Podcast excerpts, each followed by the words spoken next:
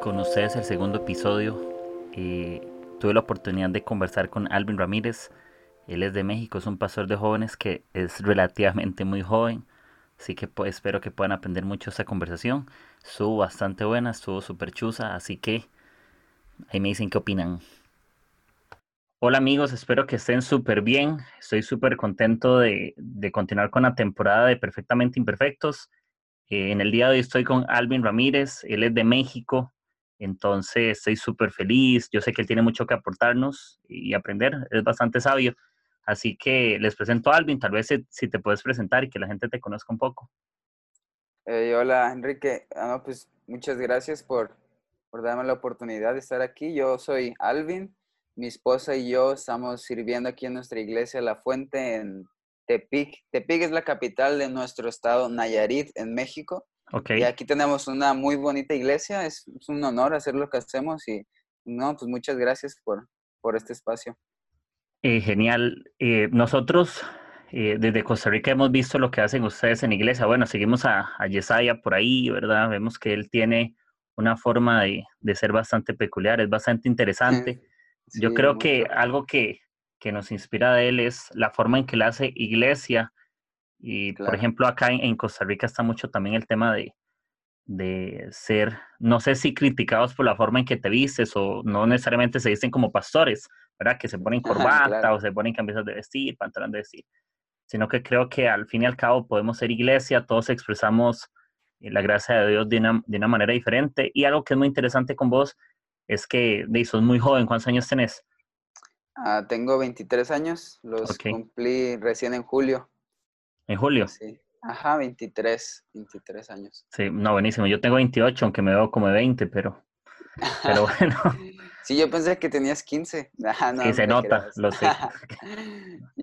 Y estamos, la verdad, es muy contento. Igual esta serie, la idea es que podamos conocer a algunas personas desde más de cerca, creo que más profundo, Tal vez muchos se han escuchado desde tal vez un púlpito, ¿verdad? O un escenario, y tal vez no conocen al Alvin, que tal vez es eh, más cercano, que también se equivoca, eh, justamente como se llama esta serie, esta serie que se llama Perfectamente Imperfectos, todos tenemos cosas que mejorar, todos tenemos debilidades, tenemos luchas, errores, y, y la idea es que podamos aprender eh, justamente de, de, tu experiencia, y quiero hacerte algunas preguntas como para, para romper el hielo un poco. Sí, hay que darle. Sí, para que, estés, para que estés un poco ahí, te soltes y todo. Todos queremos saber cómo conquistaste a la que había tu esposa. ¿Qué hiciste? Ah, es un, pues, Now y yo somos amigos hace unos nueve años. Ok. llegamos casi, casi prácticamente al mismo tiempo a nuestra iglesia y pues empezamos a, a involucrarnos juntos y todo, pero Ah, fue recién, o sea, nuestra amistad fue de muchos años, pero ya hubo un, un tiempo, yo creo hace unos, déjame acordarme, porque yo soy malísimo con fechas, pero uh, hace ya tres años más o menos, dos años y medio, uh, nos hicimos novios, fue, pues tú sabes, ¿no? O sea, no, ningún noviazgo creo que es 100% fácil ni limpio, o sea, siempre hay cosas y y, pero después de todo logré conquistarla, me logró hacer caso, gracias a Dios la hizo ciega y me logró hacer, logré que me hiciera caso, nos hicimos novios uh, ya hace dos años y medio, uh, dos años más o menos, duramos un año, un año y medio siendo novios y luego nos comprometimos. Uh, nos comprometimos, duramos poquito menos de seis meses comprometidos y nos casamos recién, apenas hace poco fue en nuestros primeros seis meses de casados. Ok. Y ya vamos aprendiéndole en esta nueva vida. Nombres, buenísimo, buenísimo. Y sí, nosotros cuando te hemos visto tal vez por, por predicas, yo digo, mira, yo le calculo como 20 años, tal vez eh, 21, y, y, realmente sos de mucha inspiración para, para gente porque ahora se han levantado predicadores que tal vez son, no digo que son eh, demasiado adultos, pero ya tienen cierta experiencia, ya han recorrido cierto tiempo, ¿verdad? Y, creo que es muy bueno la confianza que, que han depositado en vos para, para pastorear y todo eso. Y sí nos gustaría como saber cómo empezaste todo en este tema de, de, liderazgo, porque igual sigues siendo muy joven, ya te casaste y todo este asunto, pero ¿cómo has hecho en esa parte para, y para empezar, ¿verdad? Porque todos tenemos algún comienzo en algún momento. Sí, pues deja, plantó bien el contexto de nuestro tipo de iglesia y la fuente es una iglesia que tiene, tenemos un dicho que, uh, o sea, espero se pueda entender, pero decimos que plantamos iglesias donde nadie quiere y donde nadie puede.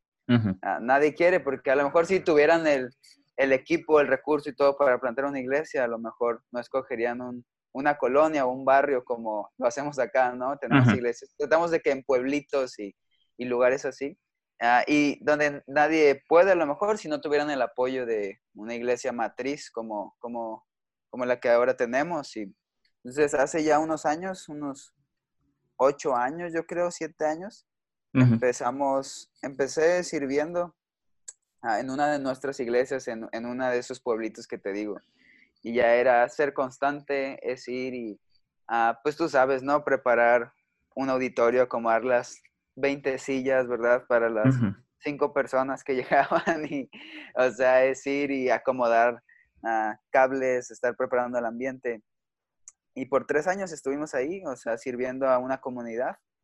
Uh, y poco a poco se van abriendo, uh, no digo que, no digo para nada que mejores oportunidades, porque para servir donde sea, ¿sí me explico? Es como, y lo que sea, o sea, el chiste es hacer algo.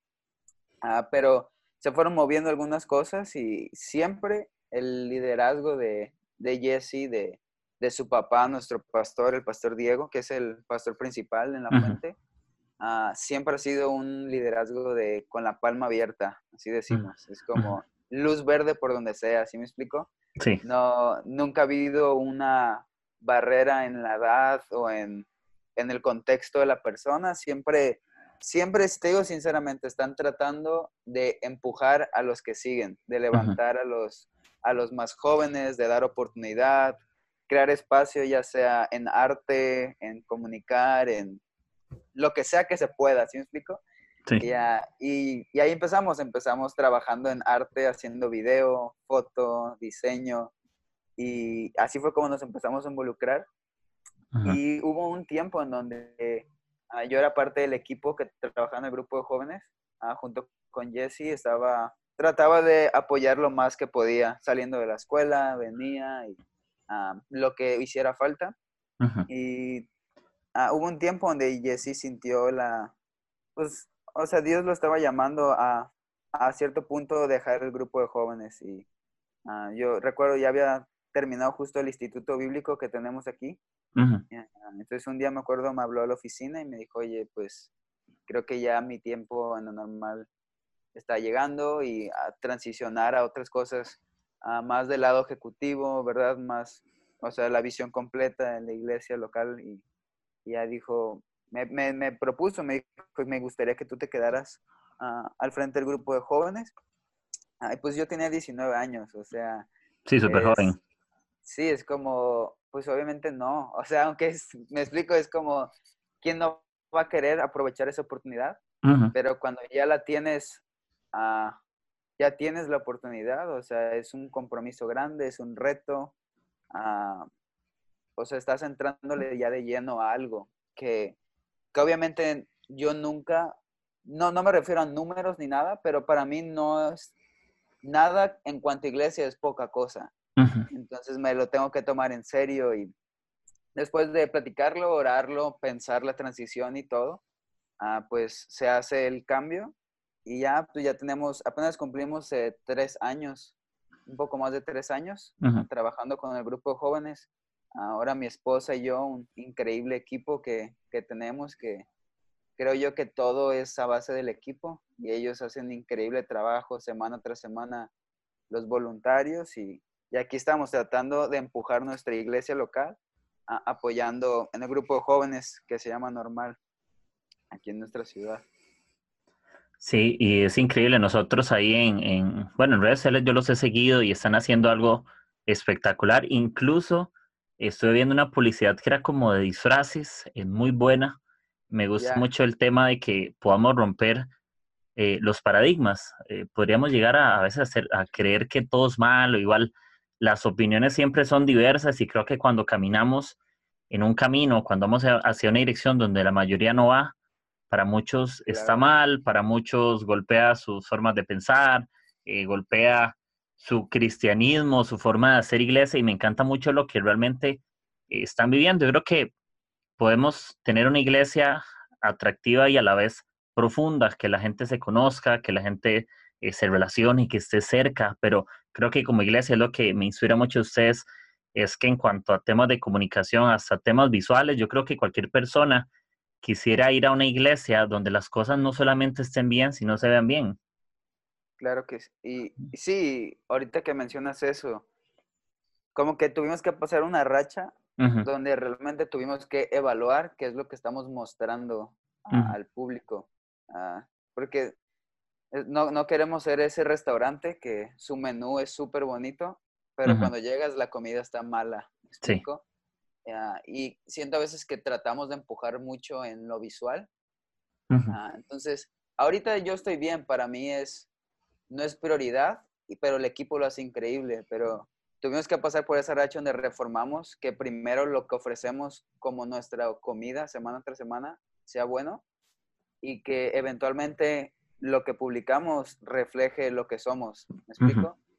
nunca, nunca queremos hablar más de lo que somos o, presumir o, tener esa imagen ah, que a veces no quiero que gente venga y se decepcione porque vio que éramos demasiado en alguna imagen o algo en redes y luego que llegan acá y digan, no, pues el menú era más bueno que la comida, ¿sí me explico? Claro. Entonces tratamos de empujar que nuestra esencia, nuestro, ah, el momento aquí ah, sea, sea lo más importante que lo que reflejamos en público. Sí, sí, sí me doy a entender. Espero me haya entender. Sí, claro. Y creo que eso es, es lo que deberíamos de llegar a, hacer. Yo creo que aunque la gente vaya a un restaurante y el menú se vea bien, pero cuando pruebas la comida no vas a volver, por más bien que se vean las cosas. Yo creo que nadie iría a una iglesia donde se vea bien, pero la comida esté mala, ¿verdad? Como, como decís. Eh, y eso me, me fascina. Creo que si tenemos un Dios que es creativo y es excelente, podemos ser excelente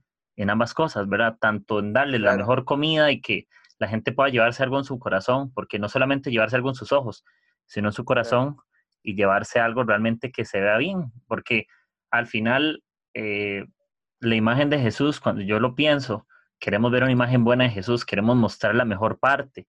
Por supuesto, hay cosas imperfectas en nosotros, pero ahí es justamente donde hablamos de ser perfectamente imperfectos, que aún en nuestros errores podemos mostrar lo mejor de Jesús. Y ya para, para ir entrando en el tema, que es algo que, que yo le estuve comentando a Alvin, el, el tema de se llama el arte de levantar a otros. Creo que, que parece un poco trillado cuando hablamos de, de liderazgo y, y, todo este asunto, pero yo tengo algunas preguntas que tal vez nos puedas contar desde eh, tu experiencia, desde lo, lo, que has vivido, ¿verdad? lo que has aprendido juntamente con otros, orando, etcétera. Y la primera pregunta que yo quiero hacerte es esta. ¿Cómo vos resumís ser un puente para alguien? Ah, qué, qué buena pregunta. Como, como líderes, o sea, yo creo que cada persona tiene el potencial de ser influyente en la vida de otros, ¿no? Y, ah, obviamente hay diferentes tipos de influencia y a lo que sea que realmente ni siquiera es qué tanta influencia es, sino qué hacemos con la influencia que tenemos, ¿no? Y hay gente que, que, obviamente siempre está buscando de dónde inspirarse, de en quién apoyarse, en quién encontrar ayuda y y la verdad es que nadie puede cumplir su propósito solo en esta vida. O sea, no, no podemos ser llaneros solitarios, ¿sí me explico? Y, y, gracias a Dios nos da amigos, nos da gente alrededor, nos da líderes, nos da padres, pastores. Ah, y pues nuestro trabajo es eso, es ayudar a gente. Para mí eso son puentes, ayudar a alguien a llegar al propósito que ellos tienen. O sea, no, no al mío, sino al de ellos. No, no a lo que yo quisiera que ellos lograran, aunque yo creo que sí, a veces Dios nos da la capacidad de ver el potencial en otros, pero, o sea, empujar a, que ellos cumplan su propósito y sin no mezclar mis intereses propios, sino empujarlos, levantarlos. Obviamente también, pues a veces hay personas que inconsciente o, o, conscientemente hacen el camino un poco más difícil. Eso, eh, a veces en vez de construir puentes, siento que incluyéndome. Hay veces que aunque, aunque no quiera hacerlo, termino siendo una barrera para otros. Ah, pero más que nada, ser un puente es alguien que impulsa a cumplir su propósito, ah, de vez en cuando a tomar riesgos a otras personas, a, a crear espacios para darles oportunidades. De vez en cuando me, me he encontrado en la situación donde hay que inventar más áreas para más voluntarios, ¿sí me explico? sí. Es como, pues, ¿qué, ¿qué, más hacen? Pues hay que darles algo que hacer. Ah, y, a, estar, no solamente a levantarlos, sino que cuando cometan sus errores, estar ahí para apoyarlos y, y otra vez volverles a dar otra oportunidad, ¿sí me explico? Sí, y, y me fascina, me fascina el tema de, de oportunidades. Una vez, bueno, cuando estábamos en en la conferencia de efecto del año pasado, eh, estuvimos en un taller que dio Grassman y hablaba de cómo levantar voluntarios desde cero y, me encantó su respuesta. Él dijo que él creía que el problema de por qué la gente no volvía a la iglesia no era por ser hipócritas, sino por falta de oportunidades justamente. Y creo que eso es muy cierto, ah, ¿verdad? A mí, a mí eso me, me cambia mucho el panorama porque la gente no es que no vuelve, no porque la gente haga algo malo, es porque a veces no hacemos algo por la gente, ¿me entiendes? No, no abrimos espacios. Parecería que, que nuestras iglesias tienen como pocos espacios para tanta gente, ¿me entiendes? Como que no caben, que si no eres de la alabanza o no eres bueno comunicando para predicar o no eres maestro de escuela dominical, eh, ya no hay espacio, porque no todas las iglesias tienen espacios para voluntarios como para dar la bienvenida o consolidar personas o alcanzar gente sino que tal vez algunas iglesias podrían verse envueltas a no tener muchos espacios, pero no porque lo hagan mal, sino porque son iglesias pequeñas, pero creo que aún en esos lugares pequeños donde Dios nos ha puesto, podemos siempre ser un puente para alguien. No sé, creo que toda persona le podríamos buscar una oportunidad. Claro que sí. Como ahorita que estoy diciendo eso, me, me recuerda a los, cuando al ver los partidos de los niños, como unos cuatro o cinco años, ves que todos van corriendo detrás del balón. Ellos no, no tienen en mente su posición, nomás saben que hay que correr detrás del balón y a veces creo que eso, ah, decimos hay que lograr esto, pero no definimos bien áreas o posiciones o delegamos responsabilidades o damos oportunidades. Y a veces sí es difícil ver que llegas a un lugar y todos corremos detrás del balón. Y, Pero pues ya no sabes dónde encaja, ¿sí me explico?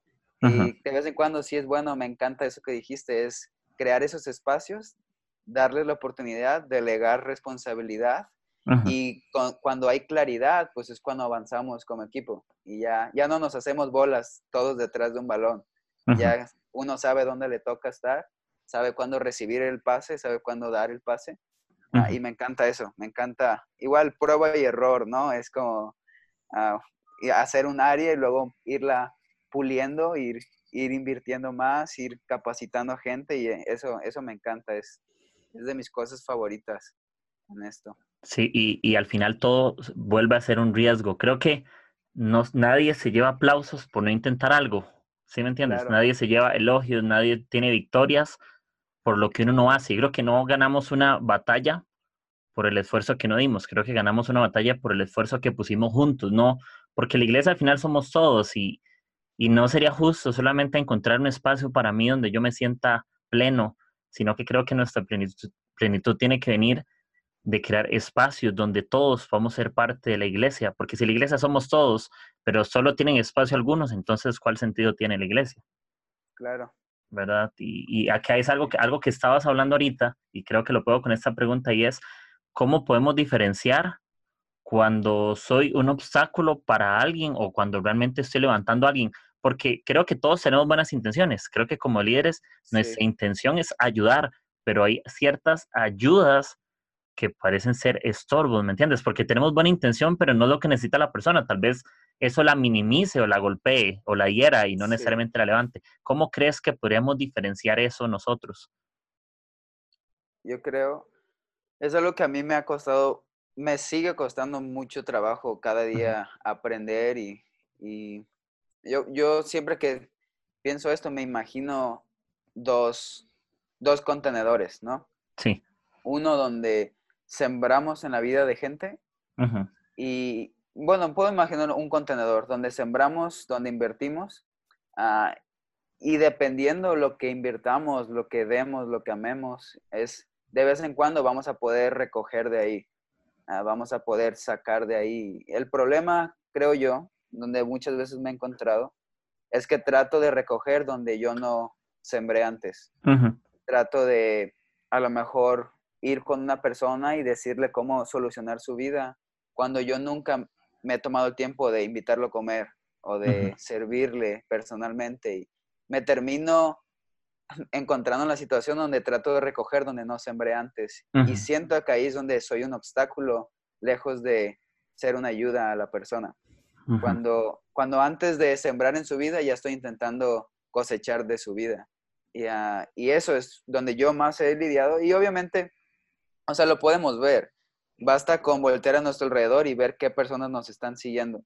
Nadie quiere, o sea, si somos sinceros, pues si hay alguien que no lo está haciendo con, todo el amor, a lo mejor no va a tener a tantas personas a su alrededor.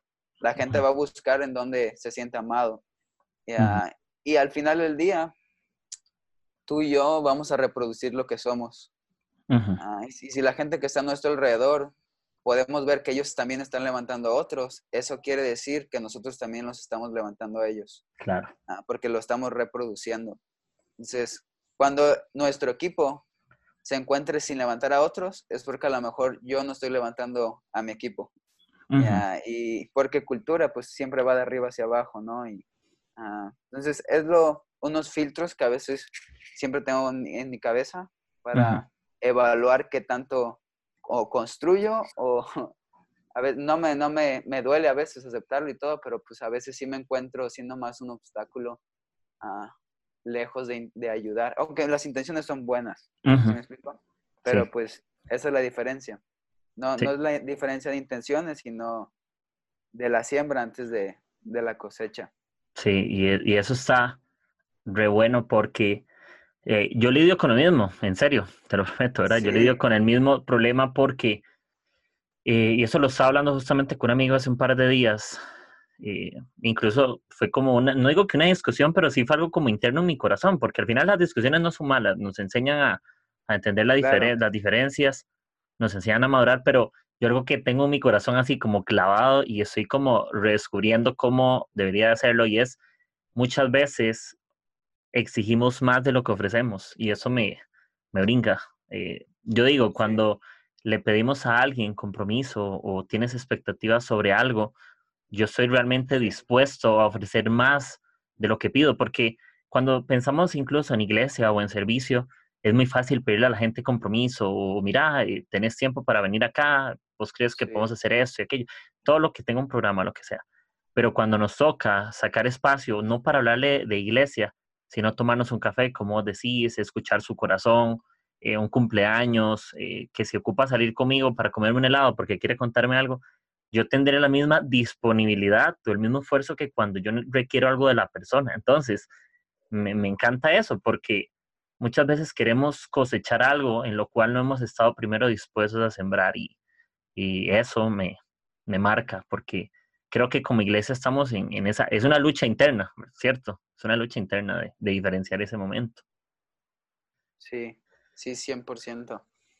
100%. Y, y hay algo que, que seguimos con, con nuestra otra pregunta que surge, que, o que surge en este momento, y es, ¿qué necesitamos nosotros que le servimos a ellos? ¿verdad? Justamente estamos hablando de que reconocemos que, que no podemos recoger de donde no hemos invertido, donde hemos sembrado, pero ¿cómo podemos llevar a una persona a, a, un nivel diferente. Y no me refiero a un nivel solamente de liderazgo, etcétera, sino cómo podemos llevarla de un punto A a un punto B, como vos hablabas al principio, hablabas de, de que alcancen su propósito, pero ¿cómo yo hago para que ellos entiendan que, que, no es mi propósito, propósito, sino el propósito de ellos? ¿Cómo les podemos, tal vez, no sé, digo yo, cómo les podríamos ayudar a que ellos realmente vivan algo diferente y no lo común que creo que hace no sucede, ¿verdad? Muchas veces hay gente que vive vidas comunes toda su vida, pero no llegaron al propósito de Dios para sus vidas, sino lo que, de lo que venía, ¿verdad? Entonces, ¿qué crees que podamos nosotros hacer por ellos? Ah, me encanta la pregunta que estás haciendo. Uh, Jesse siempre dice algo que a mí personalmente como que me dio un giro en la forma de ver las cosas, ¿no? Y dice que la gente necesita llenarse de antojo, ¿no? Si así se dice allá. Sí. Pero antojo es cuando pues tienes ganas de algo, ¿no? Y, y, ah, y la gente, o sea, realmente todas las personas tenemos hambre de algo. Estamos buscando algo diferente, estamos buscando, o sea, ¿quién, ¿quién conscientemente no quiere una mejor vida, no? O sea, todos queremos ir mejorando, buscar una temporada, buscar mejores cosas y, el chiste es que nosotros hagamos algo tan bien que a los demás se les antoje. Eh, no, lejos de como que imponerles o decirles, hey, tienes que hacer esto y tienes que seguir el A, B y C para poder vivir diferente. Y sí, que de vez en cuando sí ocupamos esa instrucción, pero más que nada es vivir una vida antojable, si es la palabra, es como dar ese olor que cuando pasas por, tu, por el restaurante te da aún más hambre y tienes ganas de llegar por el simple olor. Y la gente, la gente cuando ve la vida de otra persona que ya está caminando en algo diferente, ese, ese, mismo olor que desprende esa vida, pues hace que aún les dé más hambre y se les va a antojar, ¿no? Es, es como cuando ves, cuando ves a tu pastor y siendo el primero en no nomás dar la visión, sino en trabajar, y eso se te antoja, es como, ah, me explico, puso la iniciativa y a mí me encanta que nuestro pastor cuando, pues, levantamos edificios, ¿no? Y plantamos iglesias y todo. Y siempre que estamos levantando una nueva iglesia, es el primero que ves con sus herramientas, con su, o sea, se pone su, sí, cinturón lleno de martillos, esas cosas que a lo mejor yo ni sé ni cómo se llaman, pero tú lo ves y dices, o sea, si él él nos está poniendo el ejemplo, o sea, se antoja a seguirle el, ritmo, seguirle a la, visión y todo, porque ah, está echándole ganas en, esparcir ese olor, lejos, de, lejos de demandar o, de exigir, simplemente él hace lo que le toca y eso hace que a nosotros se nos antoje seguir caminando hacia adelante y vivir algo diferente. Entonces, es como, lo resumiría, es es llenar de antojo a los demás, haciendo lo que ya sabemos que nos toca hacer y esparcir ese olor de que sí se puede vivir una vida diferente.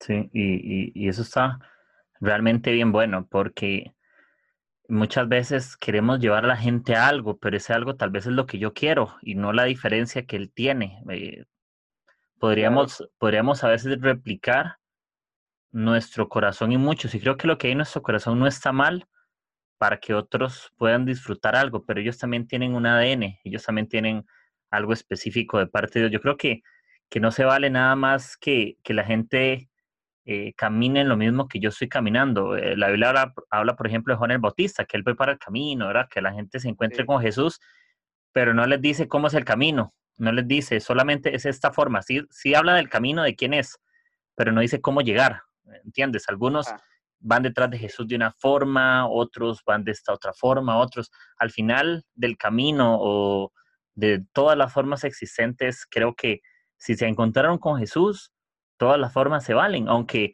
nuestras formas van a incomodar a un montón de gente, pero creo que ahí donde le enseñamos a la gente a ver su propósito y no nuestro, que aunque no sea como el que queremos que ellos vivan, porque podrían haber locuras que para nosotros son cosas muy raras, pero quién sabe si son el propósito de Dios para sus vidas. Estaría bueno también pensarlo así.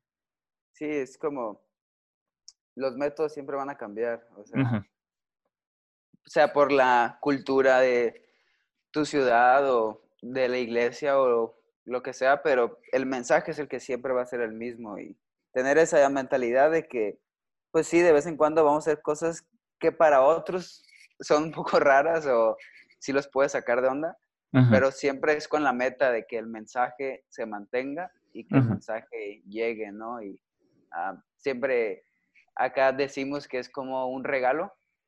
Cada quien lo envuelve como quiere, pero el chiste es que adentro entreguemos lo mismo. Exacto. Y, irlo llevando, ¿no? A diferentes contextos o culturas. Y eso es como, es el, es el olor que te digo, es como que se antoja, ¿no? No, se ve diferente, pero huele lo mismo y es, lo que se antoja. Sí, y, y eso del regalo creo que es muy cierto. Todos queremos ver las cosas diferentes eh, dentro de nuestros equipos de trabajo, los jóvenes de nuestra iglesia, las personas. Todos son diferentes y creo que a todos hay que entregarles un regalo.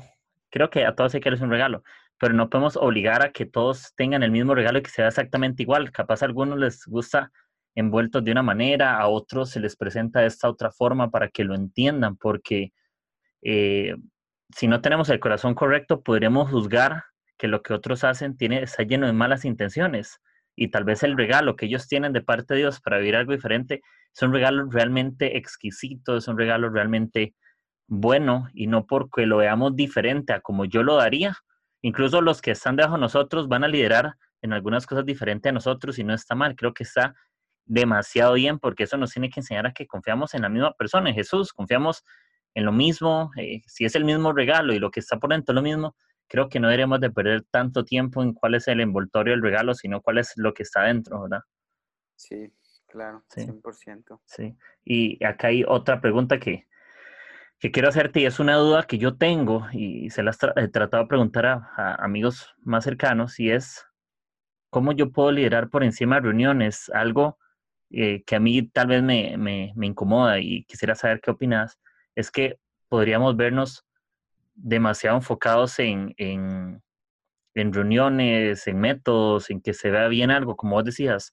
Lo importante es que el mensaje, ¿verdad? Obviamente eh, la forma va a cambiar, pero ¿cómo yo puedo ser intencional en, en, que yo digo, yo lidero vidas, lidero gente, a que yo lidero reuniones? Porque yo creo que no todos los líderes de jóvenes, y luego con mucho cariño y respeto, yo no creo que todos los líderes de jóvenes lideren jóvenes, creo que algunos lideran programas o lideran eventos o logísticas, porque si no trata de los jóvenes, entonces soy un líder de algo más, ¿verdad? O líder de iglesia, pero no soy líder de la iglesia, sino de algo más. ¿Cómo yo puedo decir que yo lidero vidas, independientemente del área en el que sirva, a que solamente lidero un programa? Yo creo que la diferencia sí está en, el uno a uno, ¿no? Eh, igual nosotros, ah, me encanta cómo lo, lo describen muchos, ¿no? De que no, no asistimos a la iglesia, sino que realmente sí somos la iglesia y es el hecho de hacer vida juntos, es, es en el uno y uno, es en el que en nuestra casa haya gente en comidas, que invitar a gente a ir a comer a un lado, es recibir a gente en mi oficina, es ese es el trato con el uno y uno, ¿no? De que obviamente las reuniones son increíbles y, o sea, llega gente y hay un programa que es increíble esa forma que estamos alcanzando y el método que tenemos, pero ah, tiene que ser sustentable, ¿no? Con, con el uno y uno. Si no, pues se vuelve algo muy monótono o algo rutinario y ah, algo que, que, a nosotros personalmente nos ha servido bastante es los grupos pequeños en nuestro, en el grupo de jóvenes. Es el hecho de nos reunimos durante la semana en diferentes casas porque durante una reunión yo lo veo como, como un golpe. Si alguien llega y te golpea duro el brazo, se te va a inflamar y va a haber un, un morete. Pero pues se te va a bajar. Es como, pues es un golpe nada más a la semana donde a lo mejor sí llegan más personas y la música está más fuerte, el volumen, las luces, todo está, eh, la producción. Pero pues, me explico, ocupamos sustentarlo con, con grupos pequeños donde hay esas conversaciones, a donde hay esas conexiones con gente. Y porque, un ejemplo, un viernes, un viernes a lo mucho, o sea, si te soy sincero, yo puedo entablar una buena conversación con unas de dos a cuatro personas. Ponerme al día, preguntarles cómo están, uh, tomarme el tiempo de hablar unos 20 minutos con cada uno. Pero no, no, alcanzo mucho, igual el equipo no alcanzamos, es por eso que ocupamos crear espacios en donde sea mucho más intencional, dejar a lo mejor un lado la producción y enfocarnos en la conexión del uno y uno con las personas. Y por eso tenemos los grupos pequeños, creo que eso sustenta ahorita mucho las, las reuniones. Ah, y hacer vida juntos, o sea, te digo, a veces la gente no necesita tanto que les leas un verso, a veces ocupan que comas pizza con ellos, ¿me explico? Sí. Y, te pongas al día, ah, te cuenten sus planes o cómo van en la vida, la escuela, trabajo y como que eso crea las conexiones que hacen más fácil que la gente vuelva a las reuniones y se integre, se, se envuelva más. Entonces, como nos, nos ha funcionado. Digo, hasta cierto punto, obviamente estamos ah, puliendo cosas y mejorando, tratando de buscarle, pero es lo que ahora hemos estado haciendo. Sí, y, y, eso está, creo que increíble, es algo lo que queremos de eh, constantemente caminar, ¿verdad? Conectar con la gente y, y me encanta cuando la Biblia dice que, que, vayamos y hagamos discípulos. Y eso no solamente es una frase para evangelizar, ¿verdad? Como, como ya es un tema trillado. No, hay que ir a ser discípulos, pero creo que realmente esa es nuestra tarea. Pongámosle el nombre que quiera, no, no ir a ser discípulos. Vayamos y hagamos amigos. Vayamos, hagamos cosas que hagan que otros se sientan amados o que otros se sientan servidos o que otros se sientan eh, valiosos, importantes. Entonces, creo que, que ahí es donde evaluamos realmente el porqué de lo que hacemos. Ya el qué y el cómo, eh, ya lo veremos de camino, pero creo que cuando tenemos el porqué muy claro y es nuestra gente, eh, es nuestra comunidad, eh, son nuestros amigos, es la gente que queremos, que, que, vamos a cuidar y que es gente que realmente es valiosa para nosotros, creo que todo se rige en eso.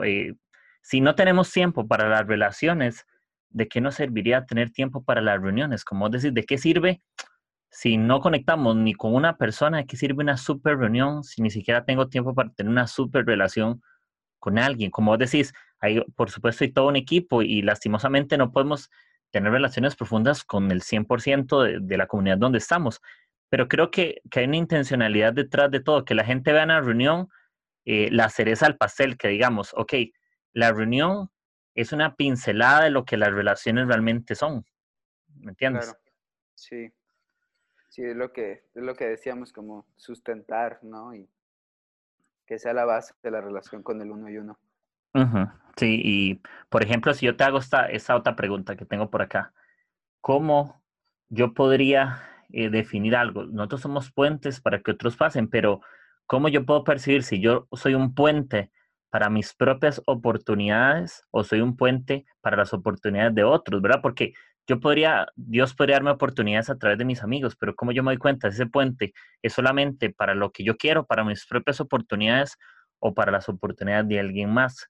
¿Cómo podríamos, no sé, empezar a decir, bueno, sí, soy un puente, pero eso no trata de mí, sino trata a la gente, ¿verdad? ¿Cómo podemos caminar a, a hacer ese puente para la gente? ¿Cómo podemos levantarla? ¿Cómo crees vos, no solamente en liderazgo, sino a cualquier persona? Sí, yo creo que hablo por mí, ¿no? Personalmente, si es, a mí muchas cosas son más fácil decirlas que hacerlas, ¿no? Y porque siempre estamos en una constante lucha con nuestro ego, uh, de, obviamente, nadie quiere que, que, uno de su equipo se vaya, ¿me explico? Nadie sí. quiere que uno de los suyos se vaya o, o, alguien llegue y se lo lleve o algo así. Entonces, algo que usamos como un filtro es siempre estarle preguntando a la gente qué es lo que Dios les está hablando a ellos, qué es lo que Dios les está pidiendo a ellos. Entonces, mi, mi, trabajo como pastor, mi trabajo como amigo, uh, siempre va a ser empujar a otros a que cumplan lo que Dios les está llamando a hacer. Siempre con esa pregunta de qué te está hablando Dios. Igual, de igual forma, siempre que alguien va a entrar a nuestro equipo, -huh. yo, yo les pido que vayan y oren y que Dios les, les dé la confirmación a ellos de que tienen que estar acá. ¿Me explico? Porque sí. al final del día yo no quiero tener a alguien que yo convencí a estar y yo no quiero tener a alguien que yo estoy rogándole a estar. Quiero tener a alguien que sepa que Dios lo está llamando a estar aquí, a trabajar en esto.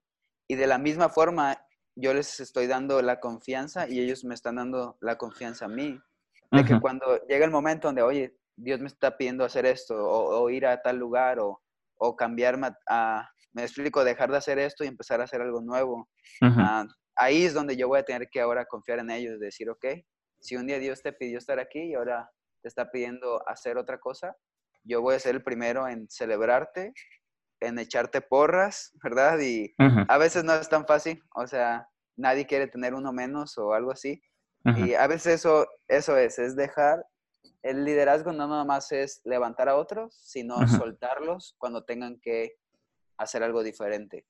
Entonces yo creo que eso de soltar a gente es realmente donde se pule esa área, uh -huh. donde si lo levanté por mis propios intereses o, o, o, lo levanté para que él pueda después tomar otras cosas, ¿me explico? Y delegar responsabilidades, confiar en gente.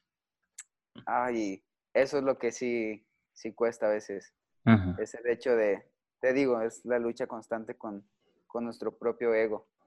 Incluso, incluso cuando pensamos en que hay cosas que Dios nos llamó y otras cosas que Dios les llamó, y yo eso lo, lo veo como en un panorama, que son como dos columnas, hay cosas que son para nosotros y habrán cosas donde yo no soy parte de eso, ¿me entiendes? Donde tal vez haya un llamado específico de Dios para fulano, pero es para fulano. Eh, por supuesto, yo voy a impulsarlo o, lo, o vamos a hacer, no sé, que él se proyecte hacia ese lugar, pero no necesariamente yo soy, es como Moisés y Josué, ¿me entiendes? Eh, posiblemente Moisés ya llegó hasta un lugar y como decir, no solamente levantar, sino también lo soltó. En un momento ya le dijo a, a, José como, eh, bueno, eh, bueno, bro, mira, la pasamos muy bien, aprendimos juntos, pero ya mi camino con vos es hasta aquí, ahora le tocará liderar algo nuevo, igual como Bernabé con Pablo, ¿verdad? Que estuvieron liderando juntos, pero ya, llegó un momento que ellos tenían ciertas diferencias que estaban muy bien, pero ya te toca, creo que cuando aprendemos a soltar, eh, por ahí mismo también levantamos a otros. Cuando aprendemos a soltarlos, muchas veces las personas se levantan, como, como que puede ser que yo sea el que no lo, ¿cómo te digo? El hecho a veces retener lo que Dios no quiere que retengamos puede ser que no los, por eso no se está levantando. Muchas veces yo darlo como libre y decir, hasta aquí te acompaño, pero creo que eh, tu camino es por aquí, por acá, y no sentirnos mal, porque yo creo que todos queremos tener al equipo de liderazgo durante 200 años. Creo que los amamos tanto, pero nos da como ese miedo cuando, cuando estamos hablando de levantar a otro, nos da ese miedo de, uy, no, yo creo que ya es tiempo. Y yo creo que siempre le echamos la culpa al diablo, como, uy, no, es que es el diablo, el diablo quiere que siga sirviendo aquí, en esta área, pero ¿qué pasa si realmente Dios quiere llevarlo a otras cosas? No sé, ¿qué pasa si Dios ya quiere llevarlo a tarea a la iglesia donde no estás vos? Y no es porque vos hagas algo malo, sino porque ya su temporada eh, ya llegó hasta cierta parte y ya a él le toca caminar por otro rumbo. Y creo que también eso estaría válido en levantarlo, ¿verdad? Como no, no, no, no tenerlo prisionero, sino darle espacio para que él pueda desarrollar algo, aunque yo no esté ahí. Sí, y, y, y confiar, dar, dar apoyo y te digo, ser esas, si Dios lo está llamando a, otro lugar, ser los primeros en celebrar que, me explico, que no nos estamos dividiendo, sino que nos estamos multiplicando.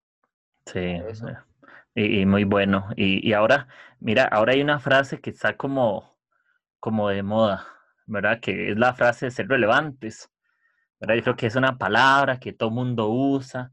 y creo que el mismo cristianismo eh, tiene modas, eh, así es y está bien. Creo que si te pones pantalones eh, un poco más tallados, que si usas zapatos así como los de Steven Richards, que son, o como Chris, como Chris Mendes, eh, sin cordones y como, como de cuero está bien, o chaquetas negras, o el pelo largo, o como Aaron Torres en sandalias, no sé. Creo que el mismo, cristian, creo que el mismo cristianismo tiene modas que no están malas. Obviamente creo que hay que aprender a diferenciar qué perseguimos y qué no. Y está la palabra que yo te decía, relevantes. Eh, ¿Vos cómo podrías definir? Porque a veces como que relacionamos ser relevante como estar a la moda, ¿me entiendes? Como ser relevante porque estoy actualizado en las metodologías o en la forma de, de hacer iglesia. Pero primero, ¿qué es ser relevante para vos? Junto con eso, entendiendo el concepto que me de ser relevante, cómo puedo ser relevante para alguien, pero yo siendo imperfecto, porque creemos que para ser influyentes en la vida de alguien es porque soy una persona demasiado cuerda o todo me está saliendo bien, pero ¿cómo puedo ser relevante aún yo siendo imperfecto? ¿Cómo, cómo podrías describir eso? Lo describe Jesse, ser relevante, dice que es rascar donde, donde tienes comezón. No sé si tú alguna vez has tenido comezón en una parte de la espalda donde no te alcanzas. Literal. Y, y tienes como que hacerlo en la espalda y verte todo raro. O, o, llega alguien y te rasca justo donde no alcanzas y se siente un alivio, ¿no? Es como, ah, como. Y eso es ser relevante, es rascar donde la sociedad tiene comezón o para mí también es como suplir la necesidad que hay. Y el pastor Andrés, él tiene una, como una analogía de, la palabra relevante que a mí me, encanta y siempre la usamos en, nuestros cursos o cosas que tenemos acá eh, para poder explicarle a la gente. Y él cuenta que había un padre de familia que pues tenían ahorros y todo, iban a comprarse un auto nuevo. Eh, y, entonces la tentación para todo hombre pues es ir y comprar el auto deportivo, ¿no? Es, este coche rojo con el caballo en sus dos patas y que, que cuesta muchas cifras, ¿verdad? Para poder humillar a todos en el semáforo o lo que sea y tener el, el, carro más bonito.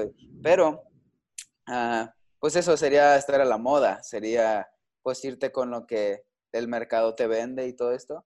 Pero el papá, pues tiene dos hijos que tienen que ir a la escuela, son niños pequeños, uh, tiene una esposa, tiene, pues los, los fines de semana aprovechan para poder salir en familia, entonces creo que el auto deportivo no sería tan tan primordial ahorita para comprar para su familia, entonces el hombre decide comprarse una mamá móvil. Esa camioneta que pues no es muy presumible, ¿verdad? Es como, no vas a impresionar a nadie con tu mamá móvil, pero ah, él entendió que la necesidad para la familia era ese tipo de carro, entonces él decidió ser un padre relevante para su familia.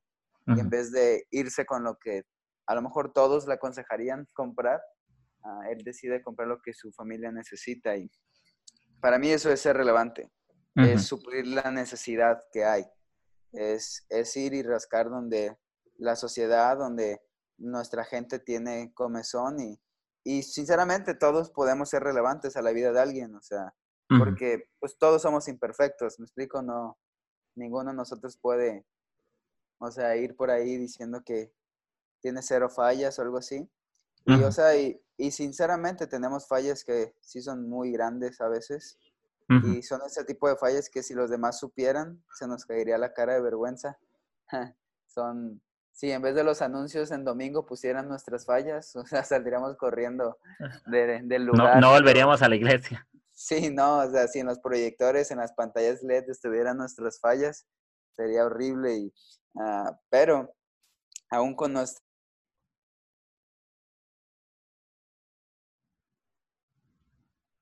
ayuda para otros. Y la cosa es esto, es, si, si yo pude encontrar uh, esperanza, aún con mis debilidades, yo puedo ser relevante a otras personas en el hecho de que ellos puedan ver que si Dios puede hacer algo en nuestras vidas, Dios lo puede hacer algo en sus vidas también. Y si, Dios pudo amarme a mí, Dios puede amar a quien sea, ¿sí me explico? Si Dios puede, pudo cambiar mi familia, darnos futuro, darnos propósito. Dios lo puede hacer en la vida de quien sea y, y podemos ser relevantes. Como decíamos en la pregunta anterior, o sea, podemos ir con alguien, estar uno y uno con él, pasar tiempo, invertir en esa relación, a ser, ser de ser alguien, un puente, como lo estamos diciendo, ser alguien donde ellos encuentran ese, esa esperanza de, que, de que sí se puede, entonces, eso es, al final del día, eso es la empatía, es, es la, la, la, relevancia, porque creo yo que no puedes ser relevante si no eres vulnerable, ¿no? O sea, es el hecho de ser empático con los demás, que la gente pueda ver que no son los únicos batallando con algo, que no son los únicos pasando por cierta enfermedad, cierta crisis, cierta depresión, cierta ansiedad, y que por medio de nuestra empatía por medio de nuestra sinceridad, ellos puedan ver que cada uno está pasando una diferente lucha, una diferente temporada o proceso, pero pues tenemos el mismo Dios que tiene compasión, tiene gracia para cada uno de nosotros. Y sea cual sea el tiempo que lo vayamos entendiendo o, o, en la magnitud que lo vayamos viviendo, podemos ser relevante, sea la medida que sea en la vida de los demás sea nuestro círculo cercano, sea en, nuestra familia, nuestro, nuestras esposas, sus esposos, nuestros equipos de trabajo, lo que sea, ser relevantes es eso, es ver cuáles son sus necesidades y buscar la forma de cómo yo transmitirles esperanza a través de la empatía de que ellos no son los únicos pasando por algo así. Mm, ok, qué bueno. Sí, sí, y, y total, con respecto a, a lo que hablabas de ser vulnerables. Creo que a veces nos da como, no sé si miedo, pero nos da como cosa, como que nos sentimos perdidos eh, con respecto a ser vulnerables. Creo que mucho, es más fácil identificarse con alguien que se siente como uno, como, como la persona que identificarse con alguien que que se cree siempre que está por encima de la dificultad y muchas veces como servidores o líderes no estamos por encima de la dificultad, estamos en la dificultad. Eh, me encanta la historia, por ejemplo, de Jonathan Domingo, ¿verdad? Que eso no, no es un secreto, ¿verdad? lo que él ha estado experimentando y él, para mí es una predica que, que me ha marcado, ¿verdad? Creo que se llama El Pastor Imperfecto. Y, y, él habla acerca de ser vulnerables y ser honestos y, y, él habla mucho de la empatía y él habla mucho de, ponerse en el lugar de otros, que muchas veces no, vamos a esperar hasta que salgamos de una situación para poder ayudar a otros a veces en ese lugar vulnerable, en el lugar del dolor, en el lugar de la crisis. Y nosotros siendo líderes, creo que es muy bueno que la gente se pueda identificar con uno, porque dice, oye, mira, él, líder era tal cosa, pero él no es perfecto. Él, es una persona de carne y hueso, es una persona que lucha sus batallas, es una persona que, que en casa no siempre la pasa bien, que no siempre alcanza el dinero, que tiene crisis eh, en alguna situación en su corazón, que a veces no tiene los mejores pensamientos, que su forma de decir las cosas no siempre es la mejor, pero creo que cuando podemos reconocer esa parte de la vulnerabilidad, también podemos ser un puente, y aunque ese sea un puente que se ve como quebrado, porque yo sé que es cierto, cuando yo digo, soy un puente, pero a la vez soy vulnerable, qué duro, porque sí, soy un puente que se ve que las cuerdas están flojas o que la madera se ve desgastada, pero eso también significa que es un puente donde puedes confiar en pasar, porque ya han pasado personas. Sí, sí, 100%. Es, es, pues no es fácil, o sea, no, no, no siempre es fácil. Ser vulnerable, mostrarte como eres, pero pues al final del día, o sea, la gente, estamos en el 2019, es detectar falsedad es de las cosas que la gente hace más rápido. O sea, la, sea como sea, sea la edad que sea, la gente ahorita identifica rápidamente cuando alguien está siendo genuino. y, es lo que es, o sea, lo notamos en una relación, en una amistad nueva. Sabes, hay algo que hay en el aire, ¿no? De que se sabes cuando una persona está o pretende o lo es. Y, y pues es preferible a veces que, ser lo que es y que la gente lo que vea es lo que somos y es algo que tenemos en nuestro ADN de la iglesia, en que lo que la gente vea es lo que seamos y tratar de, pues obviamente no, entender y eso te hace, el ser vulnerable te hace también ser más compasivo con los demás, de, saber que todos estamos pasando por algo como, como lo estamos diciendo ahorita, pero sí. Sí, y, y es fantástico el hecho de saber que que al final todos luchamos con, con cosas. Muchas veces vamos a tener que levantar eh, a personas y nosotros heridos, ¿verdad? O golpeados por alguna situación, pero ahí seguimos levantando a la gente, ahí seguimos eh, caminando con gracia, seguimos caminando con fe, seguimos amando a la gente. Yo creo que todos tenemos días buenos y días malos y, y no pasa nada, ¿me entiendes? También se vale no estar bien un día, se vale ser vulnerable, se vale dolernos, se vale diría que hasta se vale enojarnos. La Biblia cuando habla del consejo de enojarnos dice que, ojalá no pase el día, ¿verdad? Y sigamos enojados, pero hey, habrán cosas que nos molesten. Creo que siempre una oportunidad de, disculparnos, porque ser un puente también es aprender a pedir perdón. Ser un puente también es reconocer que lo que dije no estuvo bien, ¿me entiendes? Como, como decías, es también aprender a soltar. Y no solamente soltar a la gente, sino soltar cosas de mí que no están bien y que no me han permitido que otros sean levantados. Sí. Y, y si yo quiero nada más cerrar con, con tal vez eh, esta pregunta y es, ¿alguna historia que tengas corta sobre donde tuviste que, que reconocer que ocupaba ser vulnerable? No sé, algo que digas, esto me costó, pero pude levantar a una persona, aun cuando esto me dolió, aun cuando esto eh, me costó reconocerlo, algo que, que puedas, eh, para animar a alguien que lo pueda escuchar te digo, te, lo comentaba hace ratito que algo que he estado trabajando y he estado siendo más consciente es en ese hecho de, de que hay veces que, sea por la posición que a veces uno piensa que tiene o, o esas, ¿sabes? Ideas que uno carga, que a veces creo que nos sentimos con el derecho de llegar y exigir cosas. O hay veces que hay veces que ni siquiera sabemos cómo estuvo el día de la otra persona y a veces uno llega siendo hostil o siendo, no sé, un poco raro y terminamos lejos de aliviar las cargas poniéndoles más encima.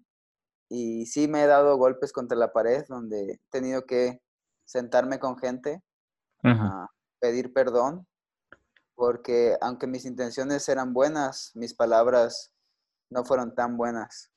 o, o, llegar y he, cometido errores donde tratas de animar a otro, pero terminas corrigiéndolo en público y he tenido que pedir perdón donde si voy a hacer algo en público, sería celebrarlo y no corregirlo. Para corregirlo, pues en privado. Y he tenido que, que juntar al equipo, pedir perdón por cosas, ah, perdón por, por a lo mejor llegar y, como te decía, tratar de cosechar donde no he sembrado lo suficiente, ah, ah, por no estar, por de vez en cuando estar visible, pero no estar disponible para ellos y ah, tratar de ser alguien más presente a lo que es.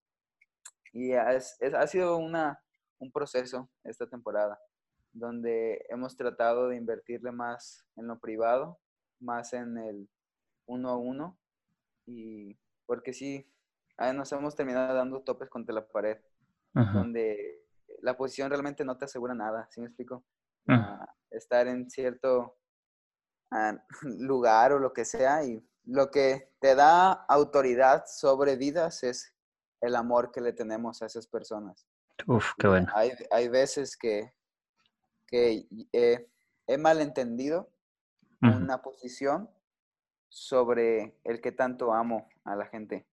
Y ahorita nuestra meta es eso, es demostrar qué tan valiosos son, qué tanto amamos al equipo, qué tanto amamos a la gente.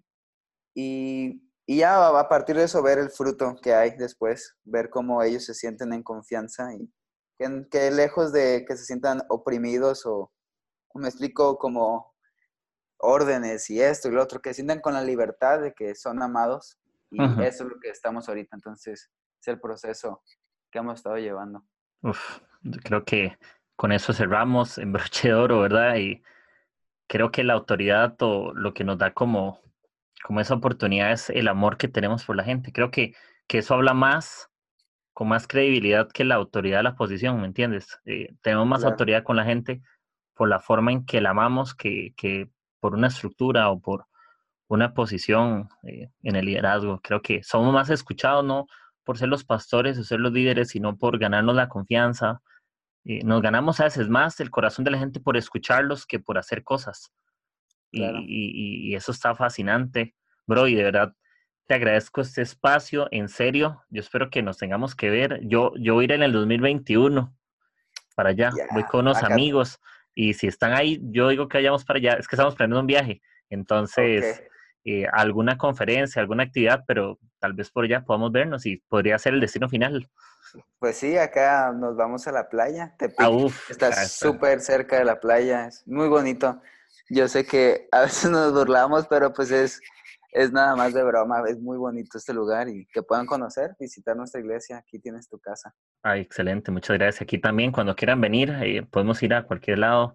Yo amo el café, ¿verdad? Soy fan, en serio. Ah, creo que que es la bebida más ungida. No creo que nada, nada, ni, nada le gana. Y, bro, en serio, muchas gracias por, por este tiempo. Yo creo que nos conecta, eh, a ser familia, a ser amigos. Todos luchamos por lo mismo, todos somos imperfectos, todos tenemos batallas, todos tenemos cosas muy buenas y otras cosas que tenemos que cambiar por amor a la gente, bro. Pero en serio, gracias. Eh, te admiramos, aún siendo tan joven. En serio, en serio, en serio, la sabiduría que has estado es genial y, lo que están haciendo ustedes, oramos por lo que están viviendo, oramos por, por su iglesia, por la fuente, por Anormal, por los jóvenes, oramos eh, por el liderazgo tuyo y el de tu esposa y de verdad estamos para servirles desde acá y espero que esta conversación en serio les inspire, les anime, creo que tiene muchos consejos, tiene muchas frases, tiene muchas cosas que podemos traer a la vida práctica, bro, y, en serio, gracias por, por, por tu tiempo, por tu corazón. No, muchas gracias a ti. Pues estamos en esto para largo. claro.